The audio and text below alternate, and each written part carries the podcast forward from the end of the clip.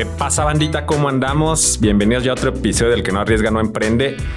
Hoy les traigo un tema que se los quedé de ver desde la semana pasada, aquí con un buen amigo que les comentaba que íbamos a tocar todos estos temas fiscales, ¿no? Desde la estructura fiscal, la estructura laboral de una empresa, de un emprendimiento. Y me acompaña mi buen amigo Javier Farías. Ahorita él se presentará un poco y nos explicará qué realmente es lo que él hace. Y bueno, nada más para comentarles, este tema estuvimos platicando con él y realmente nos dimos cuenta que en un episodio, dos episodios no nos iba a alcanzar, entonces decidimos hacer un episodio de forma mensual para así que abarcar todos los temas que nos competen en esta parte, ¿no? Entonces, bueno, más que nada, los dejo, Javier, si te quieres presentar y un poquito de qué nos vas a hablar, que es toda esta madre de la estructura laboral, ¿no? ¿Qué, qué tal, Manuel? Muchísimas gracias por la, por la invitación aquí a tu, a tu programa y pues saludos a todos, a toda tu audiencia.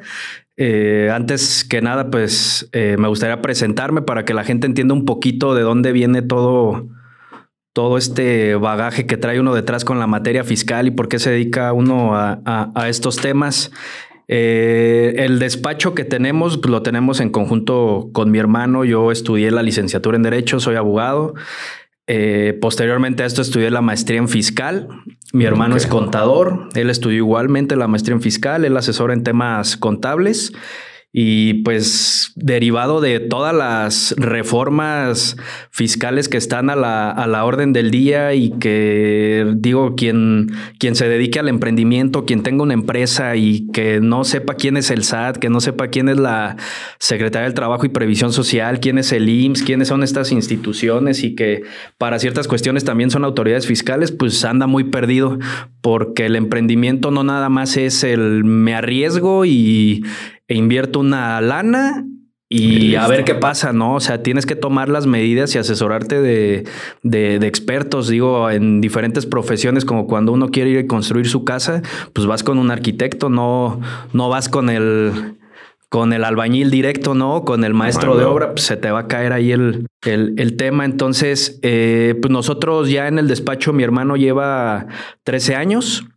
Yo llevo alrededor de 10 años en el, en el despacho viendo todos estos temas, asesoramos todo tipo de, de, empresas. Eh, cada, cada giro o distintos giros pues, tienen sus, sus particularidades. Entonces, en el despacho únicamente vemos materia contable, materia fiscal y yo reestructuro a las empresas o las estructuro en temas laborales. Y nuestra bandera siempre ha sido la que la prevención pues es mucho más barata y es mejor. Obviamente, y yo te lo digo muy sinceramente como abogado, pues, si me llegas con un eh, ya con un problema con el SAD o con una otra situación, pues uno, uno cobra mejor y obviamente son más broncas que hay que solucionar, pero pudiera decirse que pues el abogado le gusta, ¿no? Que le lleguen con, con problemas, pero la realidad es que nosotros, nuestro perfil que tenemos con el despacho y la forma en que nos ha funcionado y que gracias a eso, pues cada día nos van llegando más clientes y están más contentos con nosotros, es el no llegar a ese tipo de situaciones, el prevenir, el tener una buena planeación dentro de la empresa.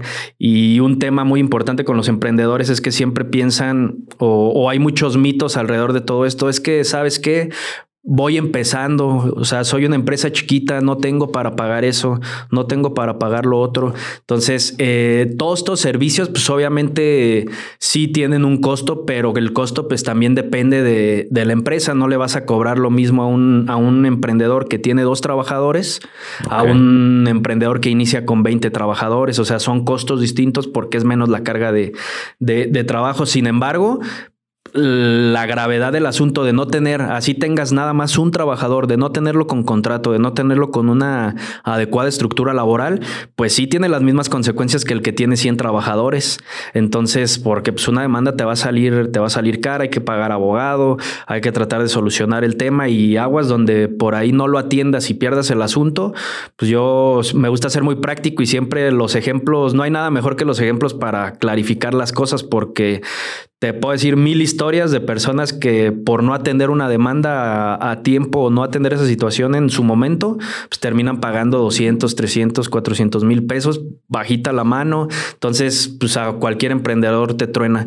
Entonces, son, son situaciones que hay que prever que sí pasan y que el joven mexicano ya debe de de evolucionar y dejar de, de, tener esas mismas creencias que nuestros papás de no, a mí no me va a pasar o nunca me ha pasado, llevo tantos años así y no pasa nada, me voy a arriesgar, no, porque el día que te pase, pues ese día sí te vas a arrepentir y muy probablemente no puedas salvar hasta hasta la empresa. Entonces es importante que, conozcan, que conozcan todo este tipo de, situaciones, que es una estructura laboral, que, que, es una estructura contable, que es una planeación administrativa. Ahorita es muy común que te lleguen eh, tanto emprendedores como empresas grandes, ¿no? Que eh, abogado necesita una estrategia fiscal para no pagar tantos impuestos o para esto o para lo otro. Y, y siempre piensan que pues, es como un manualito que como que traes un librito donde vienen todas las todas las estrategias, ah, mira, a ti te aplica esta y te voy a ahorrar tanto. No, la realidad es que no, no funciona así. Y hay quien sí vende, les llamo pseudofiscalistas, porque ahorita ya todo mundo se vende como, como fiscalista y ni siquiera tienen la especialización o nada más se dedican a, vender a vender facturas y esa es su gran su, gran estrategia, ¿no? ¿no? sí, yo te voy a armar una estrategia, pero lo único que están haciendo es eh, comprar facturas, ¿no? Y nada te dicen, pero te va a salir en, en, tanto más, en tal porcentaje. Entonces hay que evitar todo ese tipo de situaciones. Oye, güey, antes, de seguir, cabrón, yo, por ejemplo, te cuento en mi historia, güey. Yo inicié a encontrar lo que tú dices, güey. Cuando yo inicié con el pinche emprendimiento, Dije, ok, quiero llevar las cosas en orden, güey. Quiero pagar impuestos, güey. Quiero hacer todo como debe de ser, güey, porque así lo decían muchos, ¿no? Entonces, cuando me empiezo a topar, güey, con la realidad, pues no solo es tener un reglamento, güey, no solo es tener un pinche políticas de la empresa, que la misión, visión, güey. Me fui como la parte tradicional, cabrón. Pero me di cuenta, güey, donde yo me frené que dije, no, sabes qué, cabrón, ahí por cuestiones de lanas, güey o sea, yo sabía lo que me estaba teniendo, güey. Al no tener contratos, güey, un reglamento interior de trabajo y toda esa parte, güey. Lo que a mí me detuvo un chingo, güey, pues es, es todos los gastos eh, que ocasiona esta parte, güey. Desde pagar el seguro social a los trabajadores, güey. Desde que vas a pagar impuestos, güey. Porque esas madres, güey, pues no es deducible de IVA, güey. Te, te, cobran el ISR, cabrón. Entonces, bueno, ahí yo empecé a usar estrategias, güey. Este, bueno, al principio no estaba estrategias, güey. Más bien no me animé, güey, a hacerlo hasta prácticamente que llevaba yo dos años, güey, con mi emprendimiento. Porque, güey, son gastos, güey, que a veces uno como emprendedor, güey, si no tienes el pinche colchón, güey, ahí que te protege, güey, pues realmente o avanza o te detiene el crecimiento, güey, de tu empresa, güey, o, es, o se vuelve insostenible, güey, para muchos, güey, porque yo tuve la gran ventaja, güey, que yo no pagaba renta, güey, en el primer negocio que empecé a levantar, güey. Entonces, eso es un gran colchón para mí, güey. Y, ese colchón que me quedaba, esa lana que yo ganaba, güey, pues la utilicé para crecer, güey. Pero si yo al inicio, güey, igual no estaba tan experimentado en esta parte, güey, yo sacaba mis cuentas y dije, cabrón, entre lo que me quita la terminal punto de venta, ¿no? Entre lo que lo me quita el seguro de los trabajadores, güey. Lo que me quita, güey, este, bueno, contratar el servicio, güey, porque pues uno no sabe ni madres. ¿Tú crees, güey, todavía eres fiel creyente, güey, de que desde un inicio es bueno, güey, eh, hacer esta parte, güey? ¿O crees que sí es como necesario, güey, pues darle un tiempo o depende de ahora sí del giro de cada persona, güey? O sea, cada emprendedor ahora sí que es una cosa diferente, güey. No sé en esa parte tú cómo ves, güey. Mira, ahí hay varias cuestiones y sí depende mucho de cada, de cada tipo de negocio, porque hay unos donde hablando de temas de IMSS, o sea, no es lo mismo eh, traer un trabajador que lo, lo traes en, en, haciendo algunas cuestiones eh, más peligrosas a un trabajador administrativo. O sea, y ahí puedes decir, pues sí, mira, dale chance al, al administrativo, pues no se te va, digo, sí se puede caer y, y, lesionar ahí, pero ¿qué es más común que pase, el administrativo o el que anda, que lo andas mandando a reparar cosas o que anda arreglando cosas en la azotea? Digo, es un, un ejemplo burdo, pero son cosas que analizar ahora. Si es bueno o no es bueno o es necesario, Ahí depende de tu visión de las cosas, porque si te demanda ese trabajador cuando vas iniciando, ¿qué vas a pensar después si era bueno, no? Y si era necesario que lo hubiera hecho, porque al último el tema con la ley es, la ley no es, no hay que verla si es buena o no, sino tengo que cumplir y, parte de ese cumplimiento me va a dar un respaldo a mí. Si mi trabajador tiene su contrato, si tengo una adecuada estructura laboral, si tengo que eh, toda la documentación necesaria y en determinado momento hay un problema con ese trabajador, pues lo vas a poder solucionar de una mejor manera a que te llegue la demanda, que te metas en un bronconón y ahí te va a salir más caro. Ahí eso que pensabas que te ahorrabas por no atender esa parte, pues te va a salir, te va a terminar saliendo más caro. Ahora, uno de nuestros lemas que tenemos en el despacho, como te comentaba, es tener una adecuada planeación administrativa y todo, todos los problemas de muchos emprendedores parte de ahí que no hay una adecuada planeación desde el, desde el inicio, sino que es traigo las ganas, ahorita junté poquito dinero y me aviento. Y eso está bien, no está mal, pero hay que analizar más cosas, porque tanto hay casos de, de, éxito como hay casos de, de, fracasos, y son más los fracasos que los éxitos. O sea, eh, ya quisiera uno, como cuando escuchas esas historias de que se hizo muy multimillonario vendiendo cosas en, en, internet y ya todos los millones de emprendedores piensan que es bien, que es bastante sencillo, ¿no? Y hay un sinfín de cosas que tienes que, que, que cumplir y que prever. Entonces, lo que tiene que hacer todo emprendedor es tener primero una planeación administrativa. No puedes hacer ahorita ya un emprendimiento sin tener al menos un contador. Ahora también vas a buscar servicios acorde al tamaño de tu empresa y acorde al, a tu nivel de ingresos. ¿Sí me explico? O sea, hay despachos en todo, en todo el país, en el estado, que van desde que te cobran barato y te hacen buen servicio hasta los que te cobran carísimo. O sea, que no los puedes ni siquiera pagar. Entonces, pero eso también es parte, te digo, del, del, trabajo del emprendedor, de darse a la tarea, de ver quién lo puede ayudar en sus primeros momentos. Y de hecho eso es muy común. O sea, hay muchos clientes que te llegan y te dicen, oye, ¿sabes qué? Pues yo emprendí hace tres años, inicié mi, mi trabajo y mi contador era mi amigo, era tal persona que iba iniciando y, y pues hasta ese momento, bien. Y de hecho sigue todo bien, pero ya es estoy en un momento en que quiero crecer y sé que ya necesito otro tipo de otro tipo de asesoría, otro tipo de servicio, porque si no lo, si no lo hago, ya no voy a seguir creciendo, porque ya se le a, a mi contador que tenía o a mi asesor ya hasta ahí le alcanza ahorita para poderme, para poderme asesorar. Entonces es como también yo como despacho nosotros, si me llegara ahorita, no sé, a que los asesoráramos a Walmart de México, imagínate, no tendría, o sea, simplemente digo, sería feliz si me llegara eso, pero no tendríamos la capacidad de poderlo hacer. Entonces, tanto el emprendedor como, como, los empresarios deben de tener ese tipo de, de cosas en cuenta, pero sí deben de darse la tarea de buscar los servicios que les sean, que, se les adecúen tanto en la calidad como en el precio. Y yo te lo digo porque si me llega un cliente de 100 trabajadores, para que lo estructure laboralmente, pues no le voy a cobrar lo mismo al que me llega con dos trabajadores, pues también no, no se trata de, ese tipo de situaciones. Y de hecho nosotros en el despacho tratamos de que con los emprendedores cuando van iniciando, cuando todavía no inician y que traen la idea, de ayudarlos con esa parte. Y siempre hay formas de negociarlo y lo importante es que el emprendedor siga y que no se detenga, pero que siga haciendo las cosas como marca la ley. ¿Por qué? Porque si lo hace como marca la ley, pues no va a tener broncas. O sea, va a ser muy difícil que tenga problemas. Porque luego nos dicen los, los empresarios, ¿no? Cuando te llegan empresas con problemas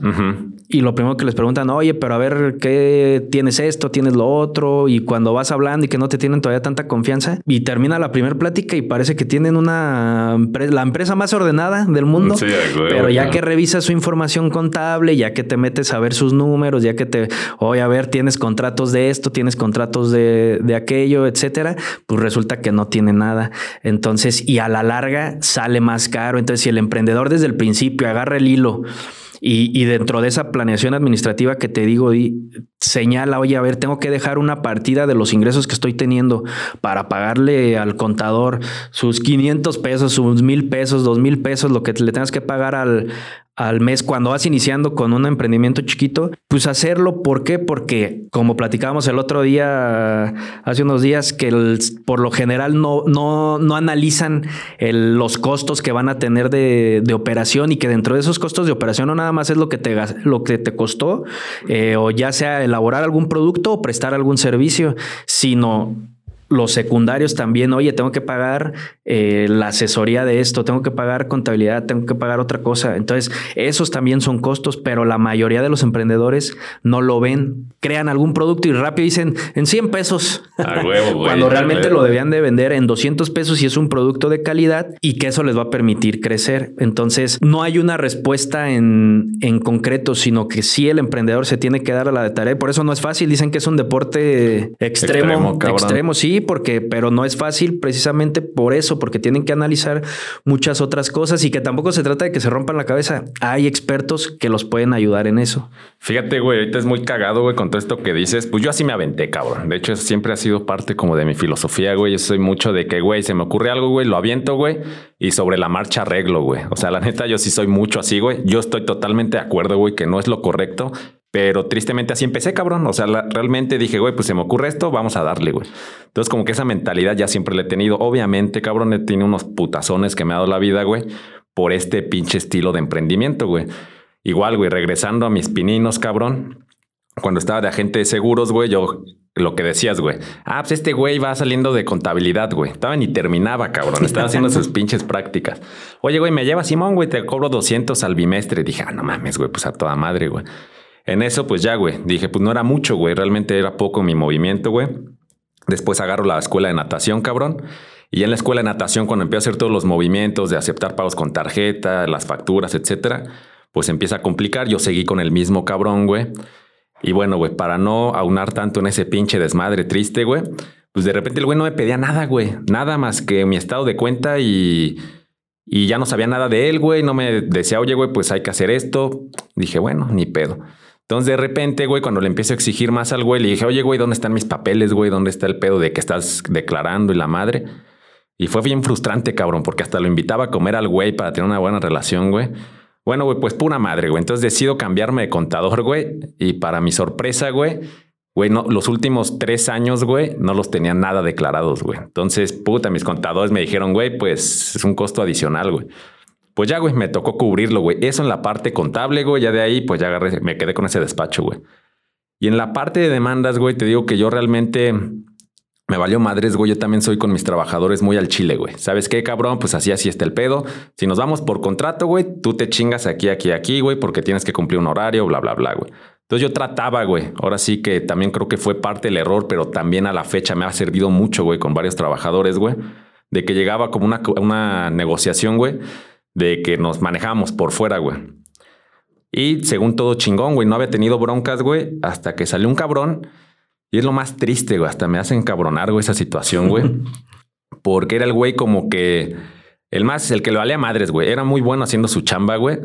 Yo le rentaba arriba, o sea, vivía arriba de mi casa el cabrón, güey. Este, nos, de repente nos echábamos las pinches chelas, güey. Eh, le llegaba a prestar el lugar, güey, para que hiciera alguna reunión, güey. O sea, le di muchas facilidades, güey. Y ese güey dije, no, pues no hay pedo. Le dije, güey, ¿sabes qué, cabrón? Llegaba crudo, cabrón, a la pinche al trabajo, güey. Pedo todavía, güey. Llegaba tarde, cabrón.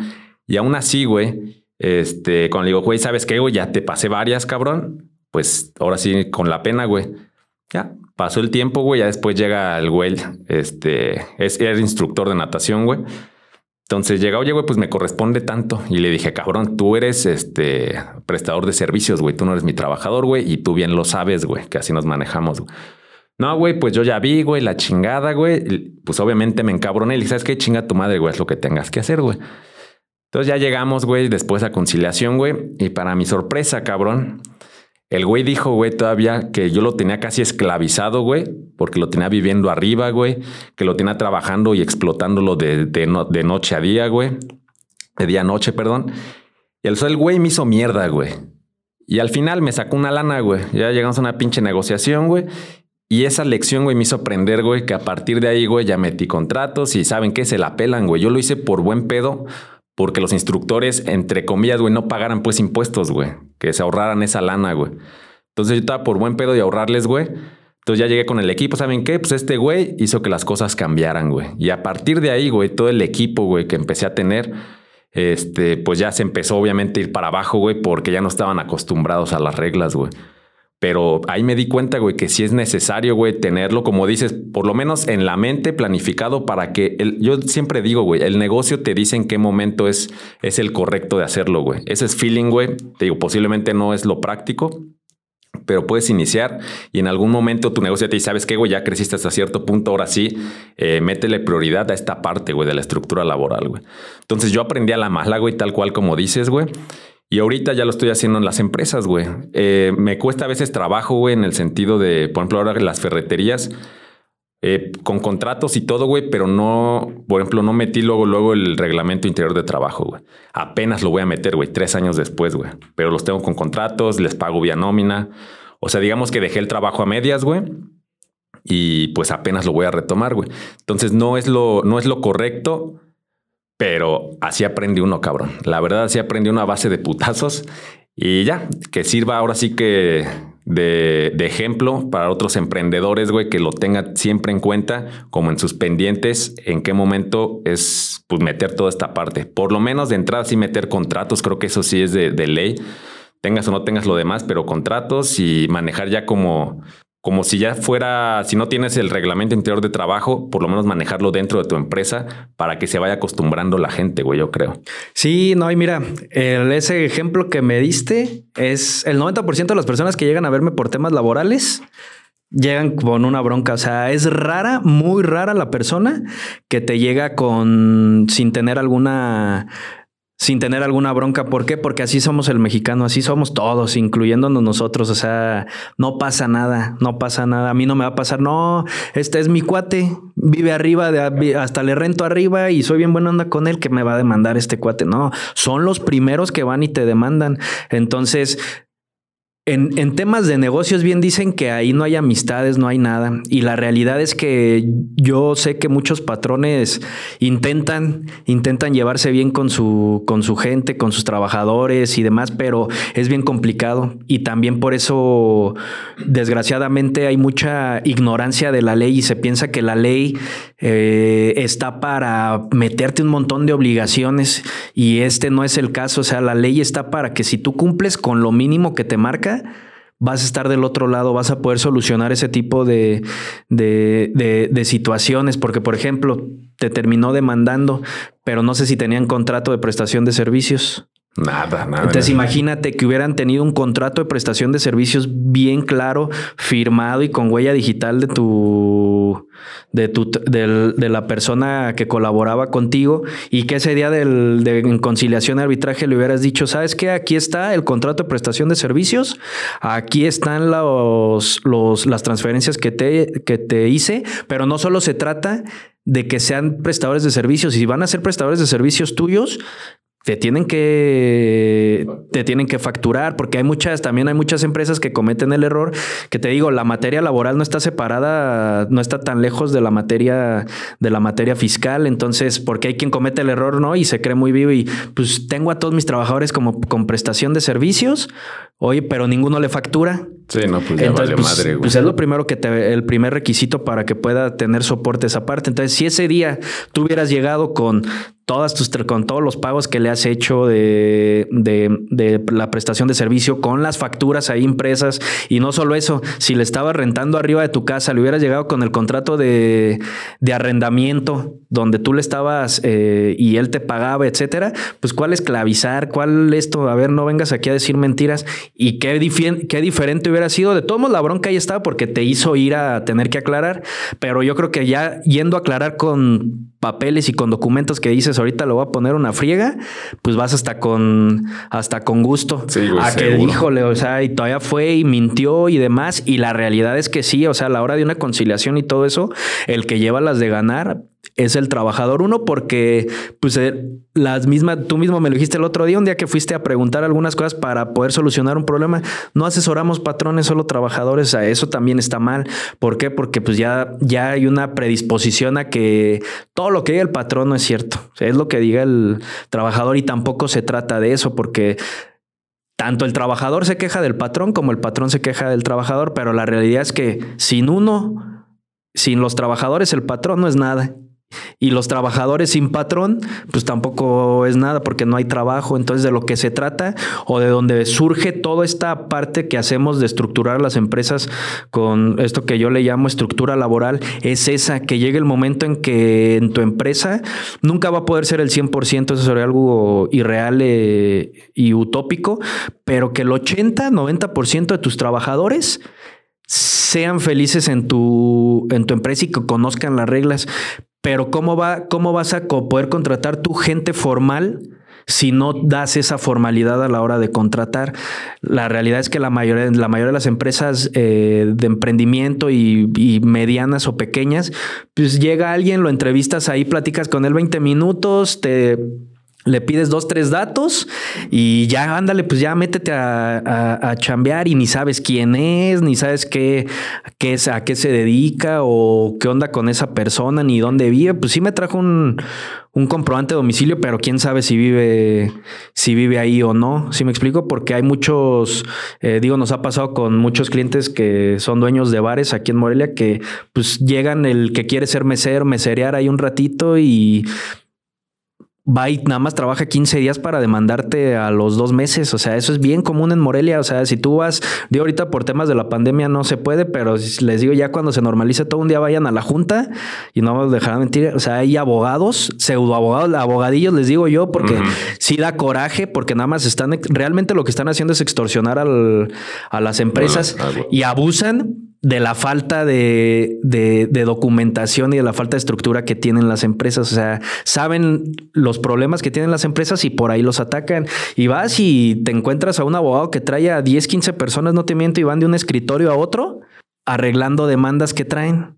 Con, con, empresas y sacándoles de a 5 mil, de a 10 mil, de a 20 mil, de a 15 mil, de a 30 mil. Y no, es, y no es lo peor de todo, el que más gana es el abogado. Porque si se arreglaron en 10 mil, le da 3 mil al trabajador y el abogado se queda, se queda 7 mil pesos. Y te digo, o sea, no hay como poner ejemplos. Una vez nos pasó con un cliente que para empezar le robó a mi, a mi cliente, le robó el trabajador, le roba, lo despide y no solo eso, bailo demanda. Madre, güey, qué pinche coraje, Bailo demanda, pero gracias a, que sí teníamos eh, todo en orden con este, con este cliente, que sí estaba toda la estructura y demás, porque aparte se inventó que ganaba como 30 mil pesos cuando ganaba 7 mil pesos mensuales. Entonces llegamos a la, a el día de la, de la audiencia y le presentamos toda la documentación a la abogado. Le dijimos, pues si te quieres pelear, peleate, pero aquí tenemos todo. Y de hecho, el trabajador, fíjate cómo son mañosos, porque de pronto eh, el trabajador ya que se, que, que se fue, pero sí tenemos con las empresas que tenemos, tenemos protocolos. O sea, si te vas a ir o y todavía estás ahí en la, en la empresa y ya avisaste, oye, ¿sabes qué? Ya me voy a ir y bla, bla, bla. A ver, los hacemos firmar su finiquito y si él se está yendo, pues hacer firmar la, la renuncia. la renuncia. Hay casos donde se va y ya no puedes hacer eso, pero eso Puedes presentar el aviso de rescisión, elaborar el finiquito y presentarlo en la junta.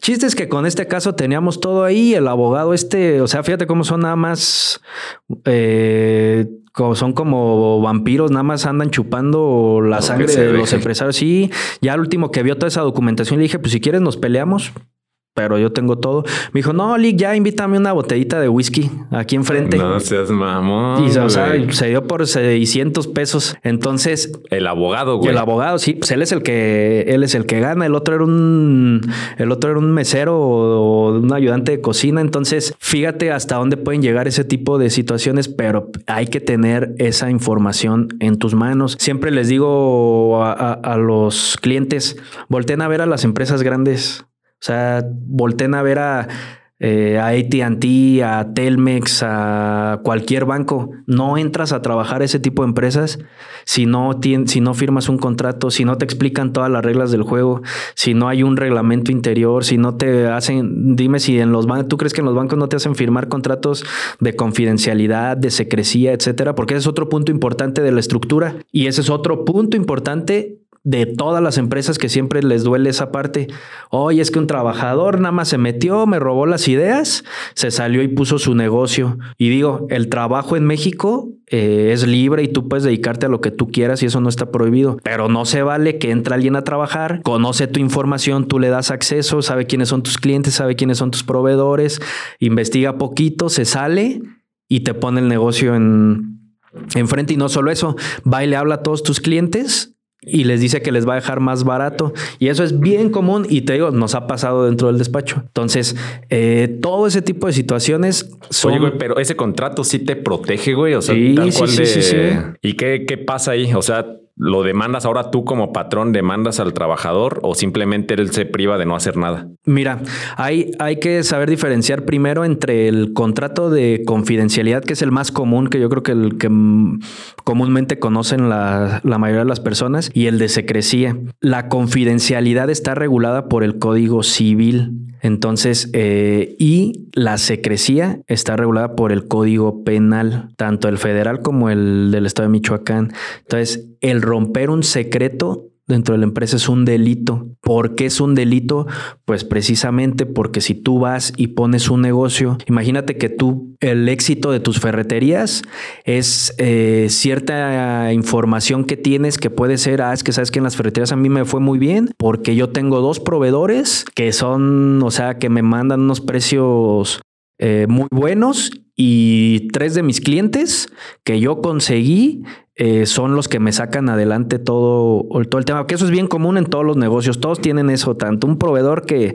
Que es el fuerte. Que es el fuerte y un cliente que es el que les eh, saca la chava. Entonces imagínate, tu empresa prácticamente pudiera decirse que, que, sobrevive o existe o crece por esa, por esa configuración.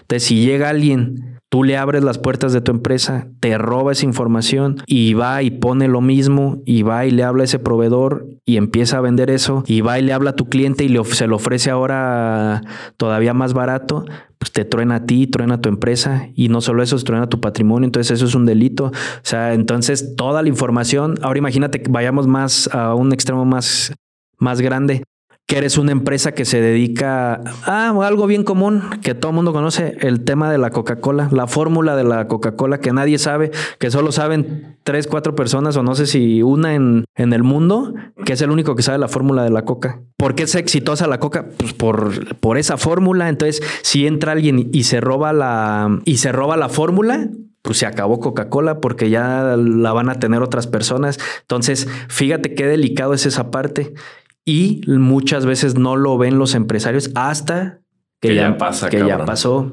No mames, güey, eso sí está cabrón, eso está interesante, ya luego platicaremos más de ese tema, cabrón. Pero sí, güey, tal cual todo lo que dices, creo que es muy importante lo que te comentaba la vez pasada de mi experiencia cuando fui a conciliación y arbitraje. No iba con la intención de decir cómo me jodo a mi trabajador. Yo dije, oye, ¿cuál es lo justo? Tengo esto, pasó así, así, así porque todo esto con lo del COVID creo que se presentó, yo creo, en varias empresas de que también los trabajadores abusaron, ¿no? Ah, es que me siento mal y acá a mí lo que me pasó fue de que, ah, pues creo que mi mamá tiene COVID, me voy. Y ya, se dejó de presentar, le dije, ok, te encargo una prueba de que tu mamá tiene COVID. Este, no, pues no, nunca me la dio. A los dos días ya se quería presentar él a trabajar. Le dije, a ver, pásame tu prueba. Él salió negativo. Pero yo le dije, oye, cabrón, pero mándame la de tu mamá. Y le dije, eso es un riesgo. Si tu mamá tiene y te presentas a trabajar, puede ser que seas que todavía no te pegue, que te va a pegar más adelante y más es un desmadre en la empresa. Bueno, el punto es que ese fue el caso. Fui y deja tú la de que no me atendieran, cabrón. La, la chava que estaba ahí, su expresión a la hora de atenderme fue la que me salí, güey, pero ardido. Porque me dice, no, pues tú eres patrón, ¿no? Entonces tú debes de tener, y hasta me hace así, güey, tú debes de tener dinero para pagar un abogado. Uh, me salí encabronado porque dije, ah, entonces no van a ayudar, entonces aquí nada más apoyan los trabajadores. Bueno, ya me hice dos, tres palabras con la señora. Y ahí caí en cuenta que la neta, los emprendedores, cabrón, cuando vas empezando, están solos, cabrón. No tienen ni... Las leyes están a favor de los trabajadores. Y luego viene la parte de impuestos. Y yo veo a las pymes que están tratando de entre que sobreviven, güey, crecen como empresa, la madre, estamos apretados. Y es lo más triste es, cabrón, que por lo menos en México las pymes, güey, son las que realmente mantienen la economía a flote, si no es que a nivel mundial, la neta no sabría eso, ese dato concreto. pero las pymes es parte importante y creo que es el sector más desprotegido de todos, ¿no? Y dar ese brinco uh, de pyme a empresa es, es complicado cuando no sabes, no tienes tus conocimientos, no tienes a la gente experta cerca, este, te falta el flujo de efectivo, etcétera. Pero sí es necesario y también hay que hablar de las ventajas. Yo la, gran ventaja ahorita que quiero hacer esa transición de changarritos, cabrón, a, a empresa, pues desde la parte bancaria es, te ven más, te voltean a ver más, ¿no? Ya sacas tu tarjeta PYME, empiezas a tener todo en orden, empiezas a tener tu nómina, entonces empiezan a llegar más ofertas que también te ayudan a ti como empresario, eh, bueno, como pyme, eh, para dar ese, ese brinco, ¿no? Entonces empieza a cuidar tu facturación. Antes yo lo que hacía decía, no, pues si me entran 500, gasto 500 para no pagar impuestos.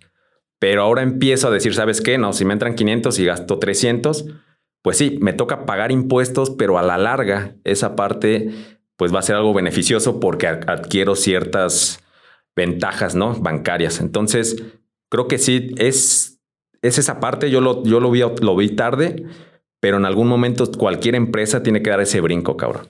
Sí, fíjate, acabas de tocar un punto bien importante, pero mira, ya a ti ya te, ya te cambió el chip, ya lo ves desde otro punto de vista porque ya te tocaron los, los fregadazos y ya viste cómo está. Y de todos modos, si quieres crecer, pues para poder sacar una tarjeta de la empresa, para poder pedir un crédito, para poder, pues tienes que ordenarte. O sea, me toca que estamos ahí apoyando y tenemos convenio nosotros en el despacho con Espacio Emprendedor y ahí apoyamos a los a los emprendedores que buscan una asesoría, etcétera, pero te vas dando cuenta cuando hablas con ellos que traen muchos mitos en la cabeza y por ejemplo nadie se quiere dar de alta, nadie se quiere dar de alta y quiere y van y eso que van a espacio emprendedor buscando un financiamiento y no sabían que pues, lo primero que tienes que hacer para obtener un financiamiento es estar dado de alta, pues, sino como pues, quién eres, ¿no? Y por qué te voy a dar eh, un crédito. Entonces tocas un punto importante también porque como tú mismo lo dijiste hace rato, que cuando le pagabas 200 pesos al, al, primer contador que te hacía las declaraciones y que pues decías, ah, pues de lujo, ¿no? Pues él me dijo eso, de lujo, pero que no te dabas cuenta que realmente eh, estabas teniendo un problema que poco a poco se iba haciendo más grande y que cuando cambiaste de contadores, porque sí pasa, nos llegan clientes así, que o no les presentaron nada o que traen la contabilidad por los suelos y les toca rehacer la contabilidad de uno, dos, tres años y, la, y se tiene que cobrar como se le cobraría mensualmente, pero ahora todo es de todo es de golpe. ¿Por qué? Porque pues ahora sí hay el miedo del contribuyente de oye, pues si no me va a llegar el SAT, mejor tener la contabilidad. Y eso que tú creías que te ahorrabas, que creías que era un gasto, en vez de verlo como una inversión en ese momento, porque también son ese tipo de... El, chip del, emprendedor mexicano tiene que cambiar y debe dejar de ver todo como un gasto. Es que todo esto es gasto y esto es gasto. no, no es gasto. O sea, esto mejor atiéndelo ahorita. Si me explico, es, es como una enfermedad. Dices, ay, sale muy caro comprarme la vitamina C me cuesta 50 pesos comprar o 100 pesos comprarme unas pastillas efervescentes de vitamina C. No le voy a invertir, pero el día que te enfermas de la, de la garganta y vas al doctor y ya te sacó 500 pesos y otros 500 de, de antibiótico, ahí dices, no, me hubiera invertido los 100 pesos en la, en la vitamina C, pero te digo, no hay, no hay ciencia, el emprendedor no lo aprende hasta que le toque el fregadazo. Sí, cabrón, no creo que es lo más común, güey. Bueno fuera, bueno fuera que los emprendedores voltearan a ver a, o escucharan y aprendieran en cabeza, en cabeza ajena, o sea, de, no, sabes que si le pasó a este cuate y nos lo está diciendo, pues es porque no quiere que, que, que, nos pase, ¿no? Pasa como cuando uno tiene hermanos mayores y que el hermano mayor pues te está aconsejando y te quiere cuidar y todo, pero pues uno no le gusta escuchar cosas que no, que no, y hasta que no vas y te das en la madre, Dice, ah, mira, pues mi carnal me lo decía porque no quería que me pasara esto. Y hay otros que se aprenden, o sea, porque si, hay, si me han llegado empresas que, o chavitos que van a iniciar y dicen, oye, inicio, abro mi negocio en dos semanas y voy a tener dos trabajadores, hazme los contratos, ¿no? Ahora le sí, y no les vas a cobrar, te digo, no les vas a cobrar lo mismo que una empresa una de. empresa ya estructurada. Ajá, porque también ese es otro tema, ¿eh? Muchos emprendedores tienen el miedo de ir y preguntar. Entonces, si tienes el miedo de ir y sentarte con uno o dos o tres contadores a ver qué te ofrecen, a ver cuánto te cobran, pues también siento que lo del emprendimiento no, no, Fíjate que no es lo tuyo. Sí, güey. Porque- Perdón, güey, perdón. Sí, por sí, no, no, no, sigue, sigue. Que ahorita, me causó pues curiosidad, güey. Esa parte de preguntar, yo siempre les digo a mis camaradas o los que me dicen, les digo, cabrón, preguntar es gratis. O sea, acostúmbrate a preguntar porque no te cuesta absolutamente nada. Y o adquieres ahora sí que información para saber cómo moverte, güey. Entonces, creo que también esa parte es muy importante que la gente no, no tiene esa cultura, güey, de estarse informando, güey. Pero, pero es cagado, güey. Ya nada más para cortar, güey, que quedan cinco minutos, cabrón. Este, para no hacer esto tan largo, ya en los otros episodios iremos aunando más temas, cabrón. Pero eh, más que nada, para que quede concreto a la audiencia, ¿cómo, qué le recomiendas al emprendedor? ¿Cómo empezar con toda esta estructura? De, no sé si lo puedes dividir por puntos o sabes que primero haces esto, esto, esto, algo más concreto. ¿Qué les recomendarías a ellos, güey? Mira, yo mi recomendación es que se acerquen a, a una persona experta. Digo, no tiene que ser uno. Digo, si quieren hablarlo, pues de lujo, ¿no? Ah, güey. Pero no, te- o sea, que se acerquen a una persona y que escuchen varias opiniones. Yo siempre, hasta a mis propios clientes les digo, ve y escucha todas las opiniones del- del- de los servicios, pero sí háganlo porque muy probablemente al inicio de que empiecen a trabajar, lo más seguro es que no les pase nada. Pero puede ser que sean ese uno entre 100 que sí, que sí me demandó, que sí me demandó mi, hasta amigos los demandan. Entonces, sí me demandó este, sí me pasó esto, ya me multó el, ya me multó el IMSS, ya me multó el, el SAT porque no había presentado esto, etcétera. O sea, acérquense y como te digo, que pregunten, no cuesta. De- a que aprovechen que en México no por lo general no se cobran, eh, que sí se deberán de cobrar las primeras asesorías por el hecho de ir y escuchar a alguien una hora ahí de sus broncas y Sí. para ver si lo atiendes, ya lo debería de cobrar uno, pero la realidad es que no lo cobras. Entonces vayan y acérquense porque si no se, si no se informan, si no estudian, si no se preparan como emprendedor en algunas de, la- de las áreas como son finanzas, como es contabilidad, como es el tema fiscal, como es el tema legal, pues tarde o temprano les va les va a pasar factura esa, esa parte. O sea, tengo clientes que llegan y me dicen, tú, Javier, encárgate de todo. Y le digo, a ver, no, no se trata de, de que yo me encargue de todo, porque el dueño de la empresa eres tú. Tú necesitas tener ciertos conocimientos mínimos. No necesitas estudiar derecho ni contabilidad, pero sí conocimientos mínimos, porque en el día a día, es más, hasta la hora de que tú vayas a cerrar una negociación con algún cliente, con, con algún proveedor, imagínate que le vas a vender un servicio a un cliente, pero es una operación fuerte donde te va a transferir un millón de pesos, dos millones de pesos, diez millones de pesos, lo que sea. No nada más es, ah, sí, ya transfiéreme y, y ya veo cómo le hago. No, tú tienes que hablar con tu contador y el contador te tiene que asesorar. Y, Oye, el movimiento hay que hacerlo así, hay que tener un contrato, hay que tener esto, hay que tener lo otro para prevenir. Entonces, vayámonos al emprendedor que va a poner lo más sencillo cero, del, cabrón. del, del mundo. No le quita nada. Ir, por ejemplo, pueden ir, si me llegara, por, por ponerte un ejemplo, si me llegara un emprendedor que va a tener un trabajador y que va a, ¿qué quieres que venda? O que algo que va a vender, no sé, mm, Pinches mangos, cabrón, aguas. aguas, ajá, o ahorita que están de moda las, las cervezas artesanales, más que es nada más, no, él nada más es como mm, comercializador de algún producto, que eso es muy común, ¿no? Que vas y compras 10 botellas de agua y las vendes, pero tú se las compras a alguien más y nada, vas a tener un trabajador y va al despacho, pues por 500 pesos le hacemos su contrato y su reglamento eh, Interior. in- interior. Obviamente él no va a necesitar todavía todo el tema de la estructura como tal, pero de momento con que tenga su reglamento interior depositado en la junta y el contrato el contrato bien hecho, con eso va a salir adelante. ¿Por qué es importante el reglamento interior? Porque ¿Cuál es la- el medio en- más común que se conoce para poder sancionar a un trabajador? Que eso sí es un punto importante que hay que mencionar antes de, de terminar, que son las actas administrativas. Y la mayoría de las personas lo te llegan y tengo 100 actas administrativas de este cuate, pero no Nunca tienen reglamento interior y piensan que la, sac- que la ley federal del trabajo en, en, en alguno de sus apartados menciona las actas administrativas y no. Es, el, es solo en el apartado del contenido del reglamento interior. Si no me falla el artículo, creo que es el 423 la de la fracción décima, que te habla del, precisamente del contenido del reglamento interior y esa fracción te habla de, un de los documentos que, que puedes tener para implementar medidas disciplinarias y ahí es la fuente de las actas administrativas. Entonces, si tú no tienes reglamento interior y en el reglamento interior no hablas de esas actas administrativas y que las vas a usar como medio de sanción y estableces las sanciones ahí y que eso se lo tienes que dar a conocer al trabajador y no solo eso, vas y lo depositas en la junta local para que surta efectos legales, entonces, si tú no tienes todo eso, pues no valen tus actas administrativas. Si no las depositas, no vale, ¿verdad?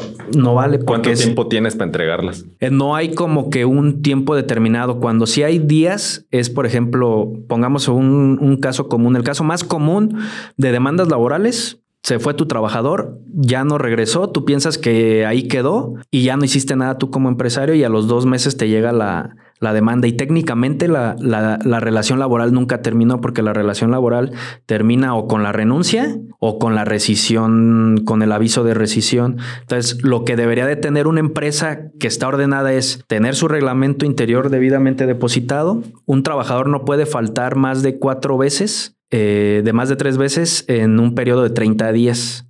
Entonces, te faltó el ya tienes tu reglamento interior depositado y todo justificado. Falla el primer día, ese día le levantas un acta administrativa que también tienen ciertos requisitos para que tengan validez, pero eso ya lo comentaremos después. Levantas la primera acta administrativa de dos testigos de ahí del mismo trabajo. Al siguiente día, segundo día igual, tercer día igual. Al cuarto día vuelves a levantar la última acta administrativa y en ese momento ya se, se abre la ventana de la rescisión laboral sin perjuicio para el patrón. Entonces, ese cuarto día levantas la cuarta acta administrativa, elaboras el aviso de, de rescisión, elaboras el finiquito, que ese es un punto importante, que el finiquito es lo que hay que pagarle por ley al trabajador de proporcionar al aguinaldo, vacaciones, eh, todo ese tipo de, derechos. Y tú tienes la obligación en un primer momento de ir y tratar de notificárselo al trabajador. La realidad es que en el 99% de las ocasiones el trabajador no te va a atender, no te va a recibir esos documentos o ni siquiera en el domicilio que te dio va a aparecer. Entonces, lo que tienes es que una vez que levantas ese aviso de rescisión, tienes cinco días para ir a presentarlo a la, a la junta. Entonces tú vas, presentas todos esos documentos a la junta y la junta se encargará de intentarle notificar al, al, trabajador. Si de igual manera la junta local no lo encuentra, que es muy probable, lo va a notificar por estrado, se llama. Entonces ponen unas listas ahí en la, en la junta y, se, y empieza a correr el término que tiene el trabajador para demandar, que es de dos meses. Entonces, si el trabajador se tardó tres en demandar, pues ya se le pasó para empezar su, su, su tiempo y se lo van a desechar el asunto.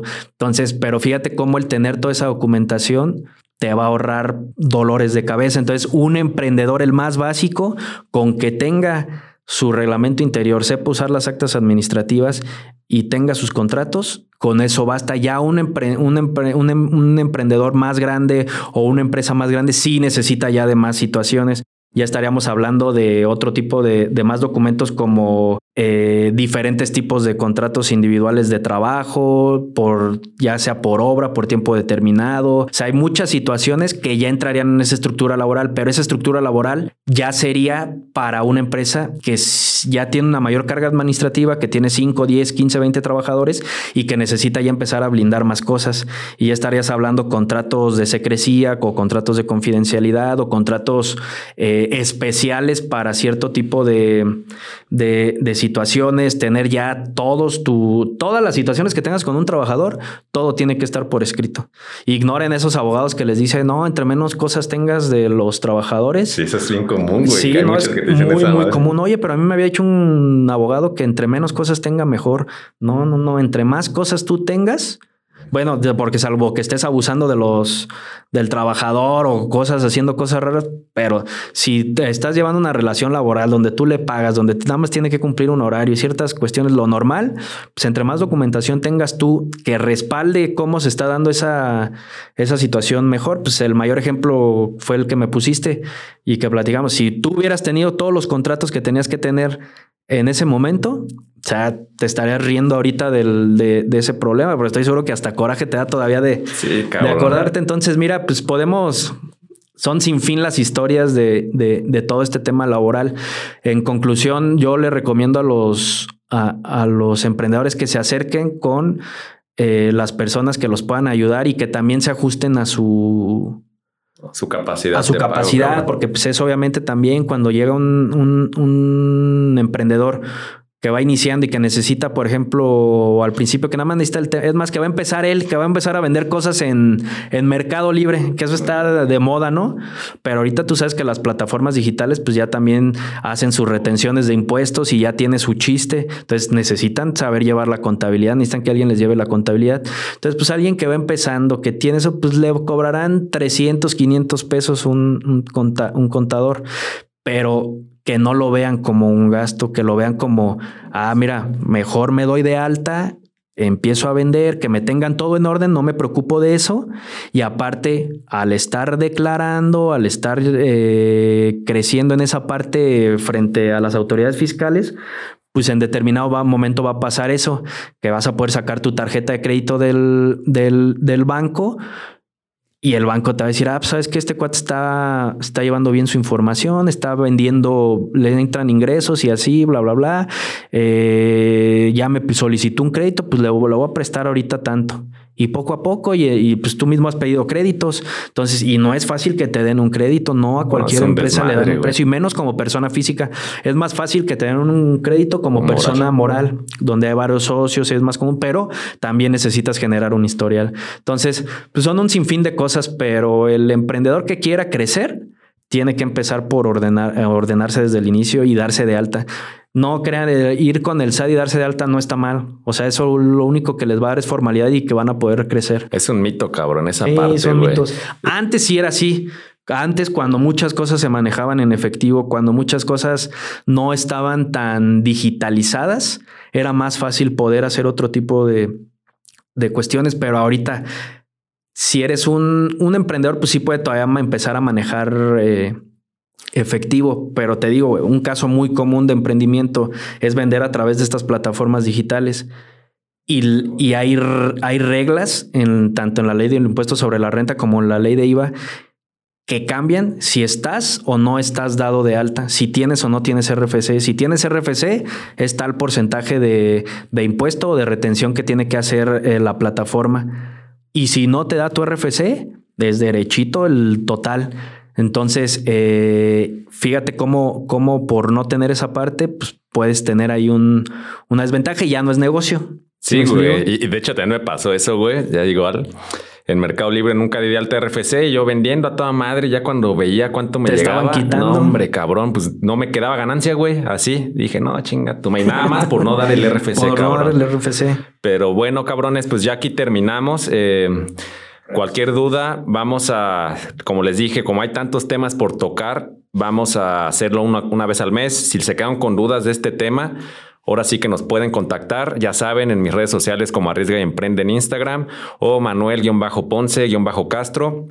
Y tú, Javier, no sé si quieres compartir alguna, algo de medio Sí, estamos también en, Instagram y en Facebook como Fare, así se llama nuestro despacho. Y cualquier duda que tengan, eh, con toda la con toda la confianza que me pueden escribir ahí en las redes sociales o a mi número celular. O sea, que no les dé pena al emprendedor, que no le dé pena. Es mejor, diría mi abuelita, es más tonto el que se queda con la, con, la duda que el que pregunta. Entonces. ¿Cuál sería tu celular? Es 55 85 71 14 72. Si les da pena hablarme, pues mándenme un WhatsApp. Un WhatsApp. Sí, estamos para ayudarlos porque mira, también hay que ser, hay que ser sinceros. Si llega un emprendedor que le estás cobrando al principio 500 pesos por ayudarlo, por hacerle varias cosas ahí al mes y va empezando y a la vuelta de seis meses ya gana más, le está yendo bien, está ordenado, pues le vas a poder decir, oye, pues ya te, ya te tengo que cobrar más porque ya tienes eh, un poquito más de carga administrativa. Y luego al año, a los dos años, crece el triple o cuatro veces más, pues obviamente va a seguir contigo, va a estar agradecido y, te va a poder pagar más. Entonces, pues si ellos, si el emprendedor crece, uno crece. Y si crecemos, pues ya, ya parece político, vamos a crecer todos. Pero es la realidad, porque la realidad es que así como van las cosas con el gobierno, no hay de otra más que a chingarle y, prote y protejan sus empresas porque el SAT está. No, está cabrón, güey. Cada vez se pone más cabrón, güey. Pues bueno, bandita, estamos en contacto. Gracias por escucharnos y ánimo cabrones.